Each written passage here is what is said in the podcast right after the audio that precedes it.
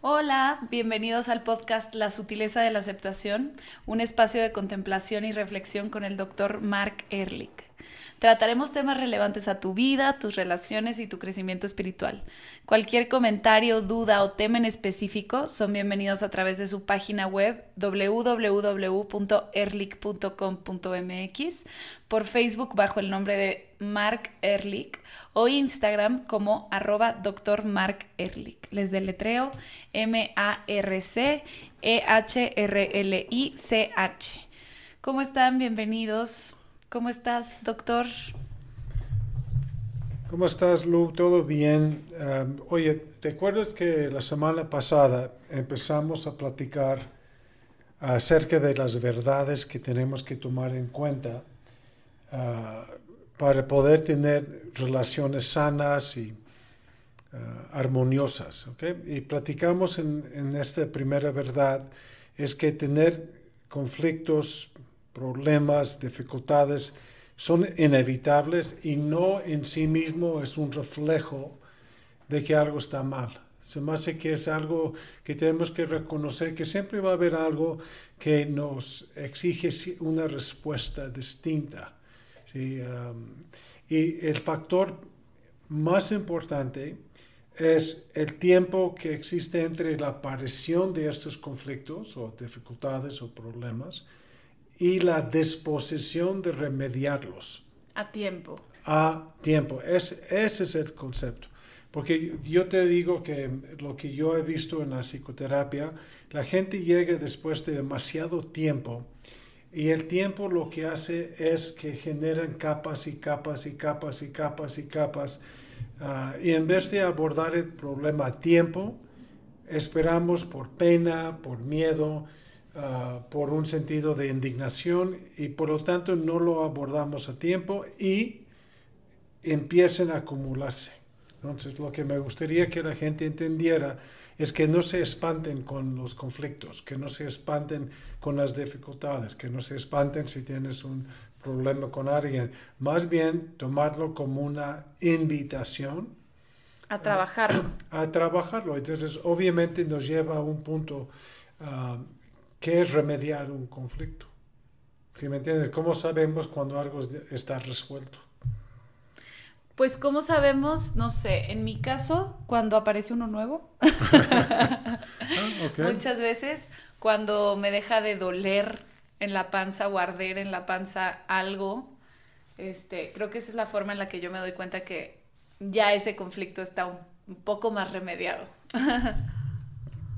Tú y yo sabemos que el concepto de la aceptación es el factor fundamental en saber que ya está resuelto algo. Lo que genera el conflicto es resistir, no aceptar que algo pasó, no aceptar la conducta de alguien más, no aceptar la realidad de un hijo. Ah, y nos peleamos eh, nosotros con nosotros mismos y constantemente estamos generando enojo, estamos generando angustia, estamos generando ah, tristeza, ¿no? Ah, culpa, vergüenza. Ah, y entonces cuando algo está resuelto, lo que siento es ecuanimidad, tranquilidad, paz. sé que sucedió algo, sé que algo está sucediendo, pero no me estoy peleando con lo que sucede. Es, ese es el, trabajo que tenemos que hacer, de reconocer qué es lo que me pasa a mí que no me deja aceptar algo que es evidente que exista. ¿Qué es lo que tengo que hacer yo? ¿Y cómo le hacemos para saber cuándo tenemos que atender el problema? O sea, como cuál es el timing que tenemos que estar al pendiente para entonces tomarlo por los cuernos antes de que nos sobrepase. ¿Para qué esperar? Ahorita es bueno, ahorita es cuando. Ah, hay gente que me ha preguntado, no sé si es suficientemente complicado para hacer algo al respecto. Y mm. digo que para qué esperar. Uh, si a lo mejor no requiere un, un, mega cambio, a lo mejor es compartir Si a lo mejor es decir, oye, sabes que entiendo que estás pasando por un mal momento, pero quiero que entiendas que tu conducta me está afectando de esta forma. Pero muchas veces no nos damos cuenta. Como que muchas veces pasan los problemas y sí sientes el ardor en la panza, pero tal vez aún como sin poderlo nombrar. Y luego cuando ya lo puedes nombrar, a veces ya es muy tarde. Entonces, ¿cómo, o sea, con un trabajo constante, meditación, contemplación, o cómo tú dirías que es como, ¿cuál sería la solución como para saber cuál es mi problema a temprana edad? Ok. En cuanto, a ver, tú como eres una persona muy sentimental, te puede arder, arder la panza con algo que no es tan urgente de resolver. Ajá. Cada quien tiene que tomar su decisión. Ah, hay gente que pasa noche tras noche con insomnio. Ah, hay otra gente que en, en cuanto aparezca un, un, ardor de panza, un insomnio, eh, toman cartas en el asunto. Y hay otra gente que lo que hace es anticipar la bronca y por lo tanto no pasen un tiempo con tanto sufrimiento. Cada quien tiene su momento en donde dice, pues ya, ya estuvo bueno. los cabalistas tienen un concepto que es muy interesante, que ellos hablan que nuestra personalidad es como una vasija. Y tú naces por razones de género, de karma, de momentos históricos, con una vasija más estrecha, y hay gente que tiene vasijas más amplias. ¿Por qué? Pues quién sabe por qué. Si tú tienes una vasija de personalidad muy estrecha, vas a llenarla muy rápido y tu sufrimiento va a ser más intenso y más pronto, digamos, entre el evento y tu reacción emocional. Hay otra gente que tiene una vasija más amplia, más alta y por lo tanto pueden aguantar muchas cosas sin percibir un sufrimiento. Entonces cada quien decide, o sea, y, todavía más importante, Lu, es no tienes que sufrir para poder crecer. Eso es el, that's the dream. O sea, eso es lo que nadie quiere, ¿no? Nadie quiere sufrir.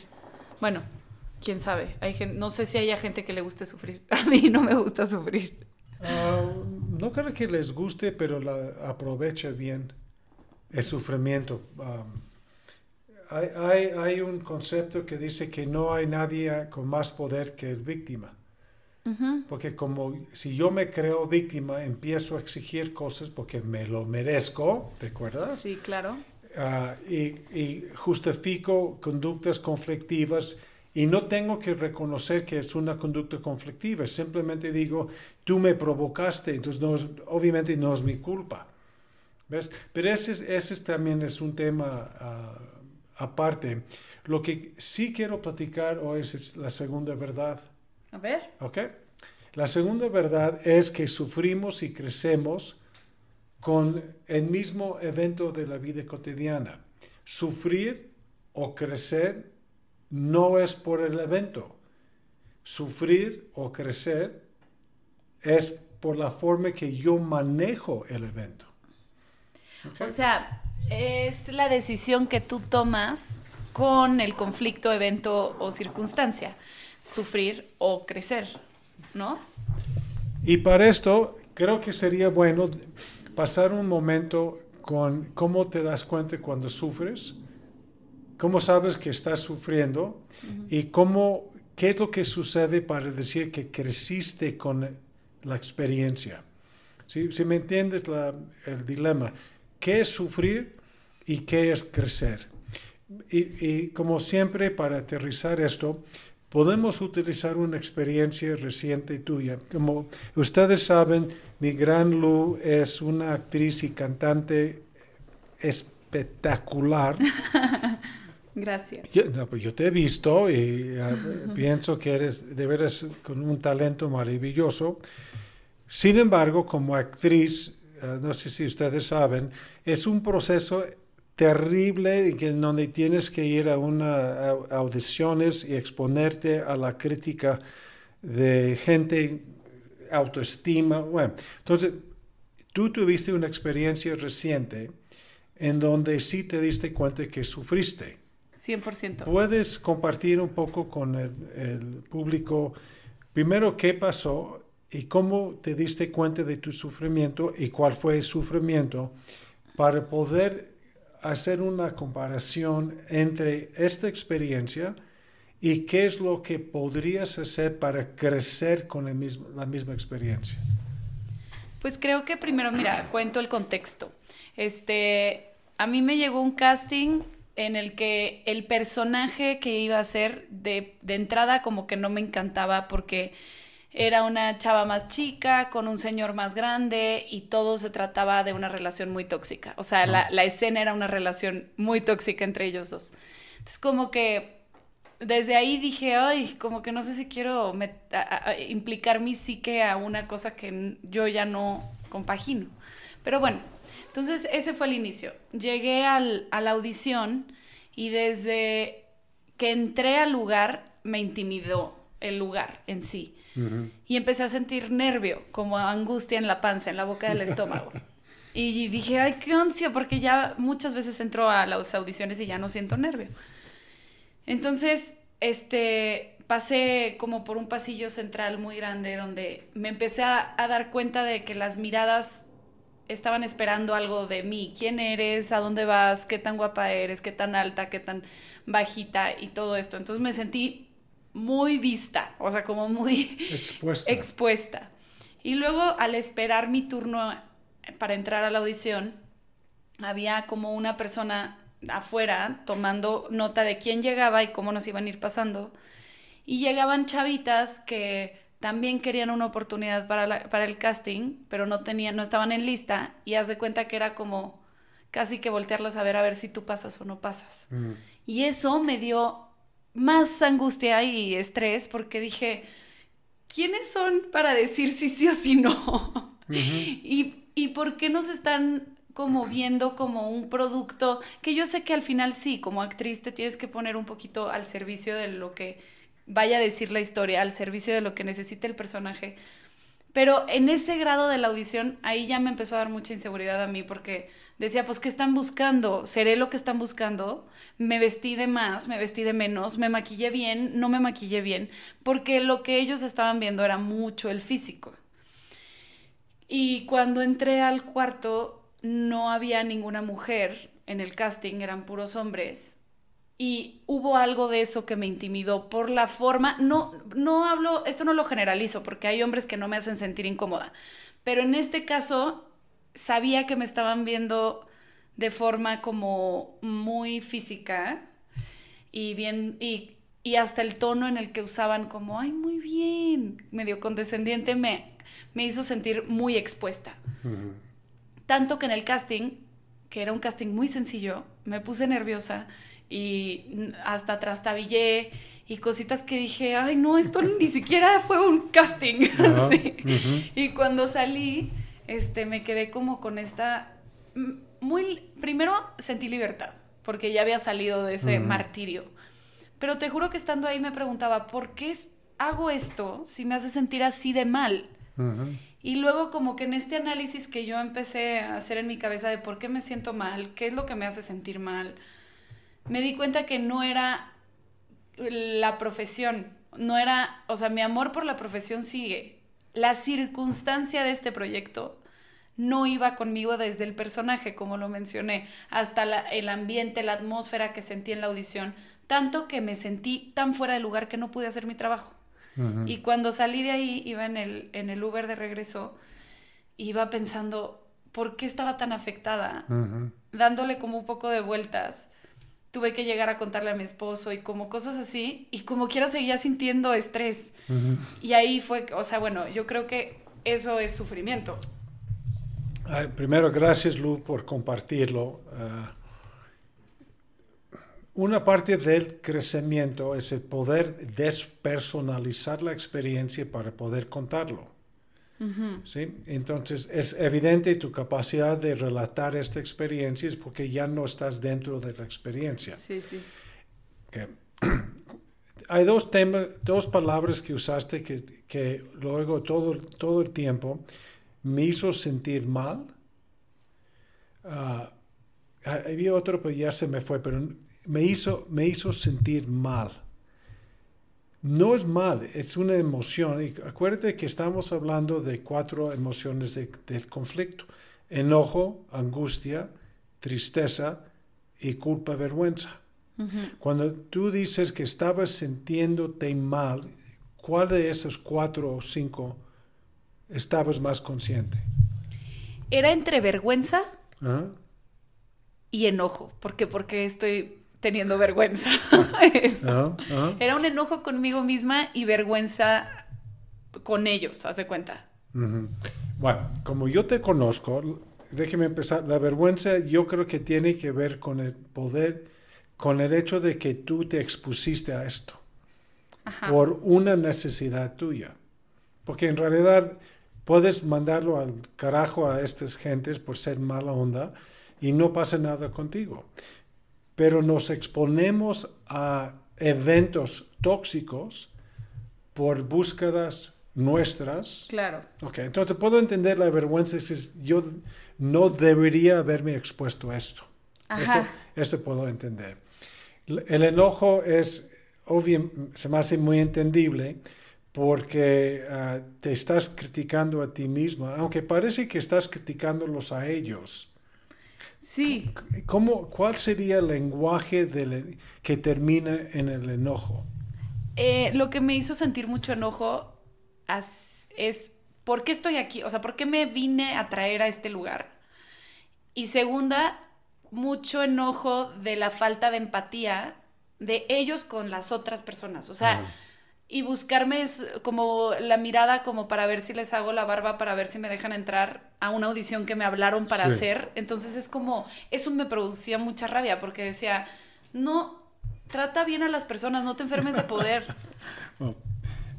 me, encanta esto porque su, subyacente a tu comentario es una frase que tiene que estar presente con todo el enojo, es que no es justo.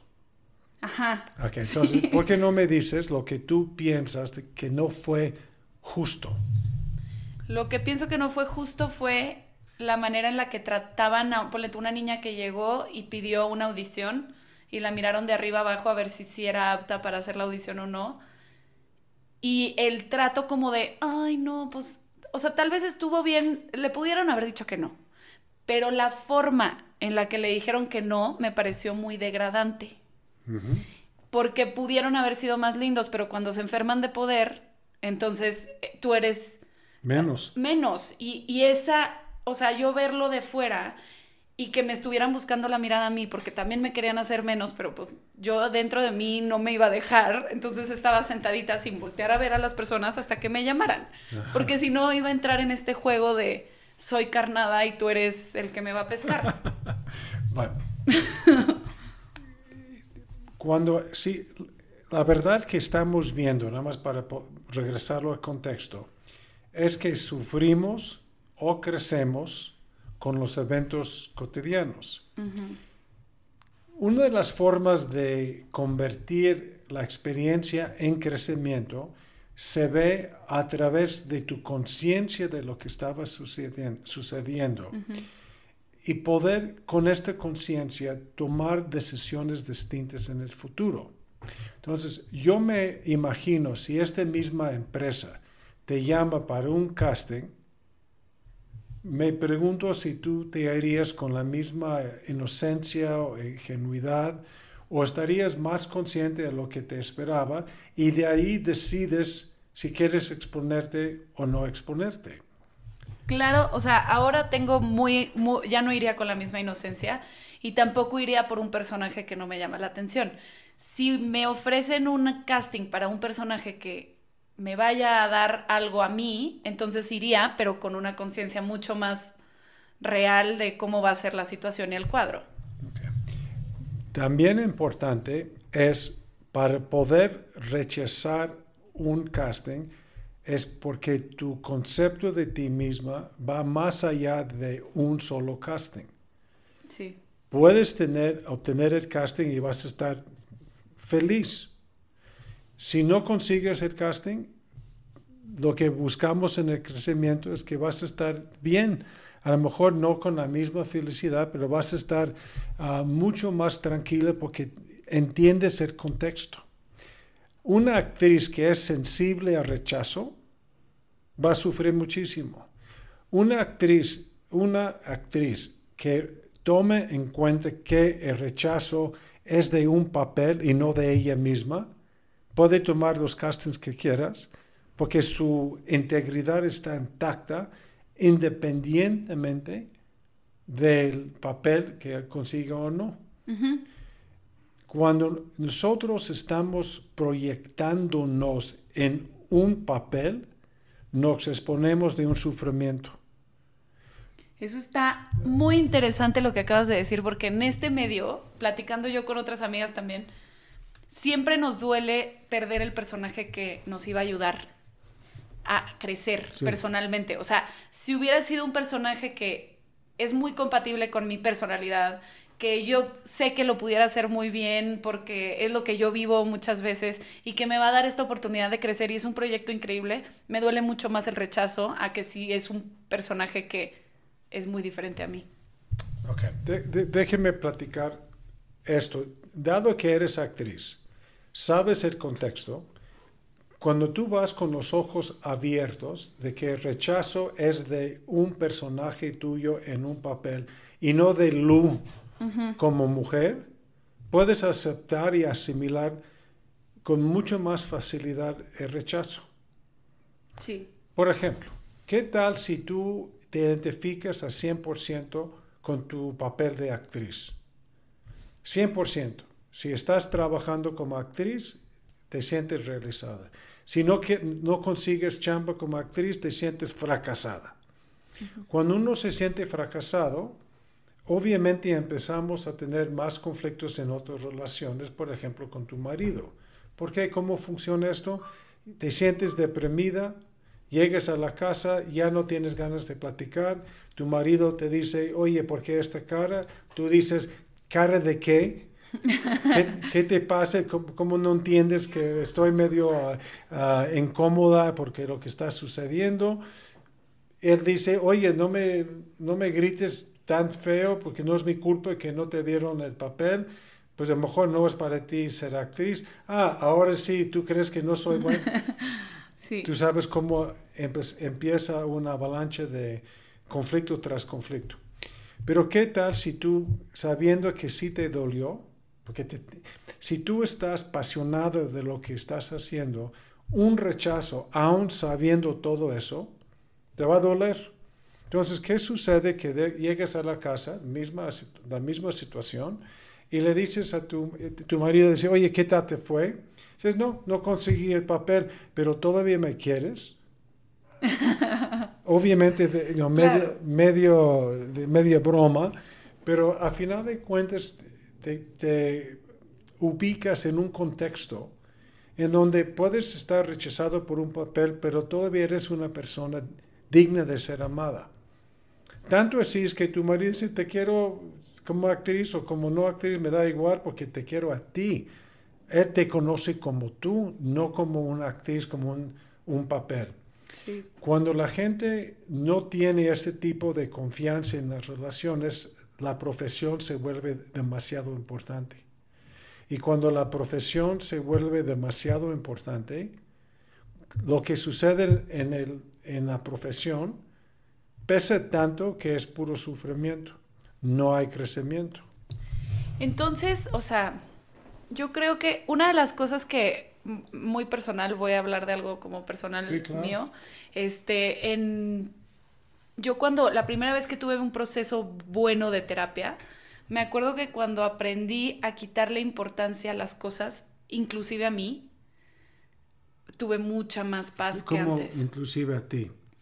La autoimportancia. Ah, ah, yo merezco, yo necesito, yo debo de tener este trabajo es mi vida, este trabajo es súper importante, eh, la relación que tengo con esta amiga es lo más importante en el mundo. Cuando empecé a quitar el más, siempre, nunca, todas estas cosas que como que me dio paz y un poco más de aceptación. que lo que tú estás contando que se me hace sumamente relevante para nuestro auditorio, tuviste que sufrir primero, hacer el trabajo correcto, para poder trascender el sufrimiento y encontrar paz con el mismo evento. Sí. No cambió, digamos, el rechazo del papel, ¿no? Ese sí no cambió, no te, no te aceptaron, digamos, en el papel, pero lo que pudiste hacer es con una, un mayor nivel de conciencia, autoconocimiento, te das cuenta que estabas proyectando demasiado de ti en un papel que evidentemente te predispone a un sufrimiento a través del enojo, angustia, tristeza y vergüenza. Ahora, como eres mucho más maduro en el proceso, no es de que no te duela, pero sabes de que no es, eres más que esto, que no eres nada más la aceptación. Tanto así es que tenemos esta experiencia profesional, entonces te das cuenta que tienes una enorme capacidad como locutora, vaya, entrevistora. Entonces ya, ah, está bien, no me dieron el papel tal, pero fíjate que ya tengo otras formas de realizarme a nivel profesional.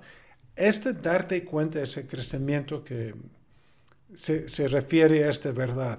Sufrimos y crecemos con los eventos de la vida dependiendo de lo que hacemos con la experiencia. Nunca hablamos de la ausencia del dolor emocional. No estamos hablando de que ah, si metes un proyecto y tu cliente no lo compra, no te vas a sentir fracasado un ratito. Y eso no quiere decir si tienes un hijo que tiene una dificultad académica, no te vas a sentir a lo mejor fracasada como mamá o papá. Eso no quiere decir eso. Es qué hacemos después del sufrimiento para llevarnos a tener mayor conocimiento de los errores mentales que había comentado hasta este momento. Claro. Como que lo que escucho de, de lo que estás diciendo es que somos mucho más cosas que lo que pensamos que padecemos, ¿no? O sea, porque no nomás soy Lucy la actriz, sino también soy Lucy la amiga, Lucy la esposa, Lucy la actriz, Lucy a veces la que hace podcasts con Dr. Mark, Lucy la que canta, la que hace... Entonces cuando ya empiezas a verte como un centro con muchas dimensiones, entonces como el diamante que dices, que somos muchos, muchas cosas y eso nos da más centro y nos da más como confianza. Qué bueno que sacaste el tema del diamante. Lo bueno es que parece que sí leíste los, libros, ¿eh? Claro que sí. porque porque en, el, en el libro El Camino Sereno y Estable ah, introduzco el, el concepto del diamante para explicar cuál es nuestra personalidad. Mucha gente cree que la personalidad es un constructo sólido y permanente y unidimensional. La realidad no es esta. La personalidad es literal como un diamante con un sinnúmero de facetas. Por eso tú puedes ser Lucy la actriz, Lucy la cantante, Lucy la esposa, Lucy la amiga, la hija, etc. El hecho de que esta Lucy tiene conductas y reacciones y sentimientos y memorias distintas, no te hace ser hipócrita. Simplemente es una realidad que tenemos facetas distintas dependiendo de las circunstancias, la gente con que nos interactuamos y los temas que tenemos que manejar. Pero es, es tan importante el tema del diamante que a lo mejor sería conveniente platicarlo ah, más en el siguiente podcast, ah, porque cuando tú te das cuenta que tú tienes el diamante pero no lo eres, ya trascendiste tu propio concepto de ti misma. ¡Wow! ¿Sí me entiendes, ¿me entiendes esto? Y, pero la única forma de trascender el diamante, digamos, de la personalidad es cacharnos cuando estamos en las facetas que muchas veces son inconscientes, facetas que no nos damos cuenta. Y la forma de, eh, digamos, el portal a darnos cuenta, curiosamente, es el dolor que tú sufriste después de esta audición. Esta audición. Y además que el dolor no te llevó a, beber o no te llevó a buscar a lo mejor un médico para darte ansiolíticos. Lo que hiciste, como, como, como tú eres, empezaste a reflexionar acerca de la causa real de tu dolor ¿sí? Y nunca te perdiste del camino. Tú no te perdiste tú en el camino. Por eso el evento se convirtió en un momento de crecimiento y no de puro sufrimiento.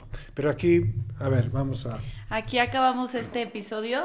Este, muchas gracias por estar con nosotros. Acuérdense que nos pueden mandar comentarios, dudas, todo lo que quieran decirnos por Instagram en mensaje directo a arroba doctor Mark Ehrlich. El siguiente capítulo los esperamos para seguir platicando de este concepto del diamante. Gracias.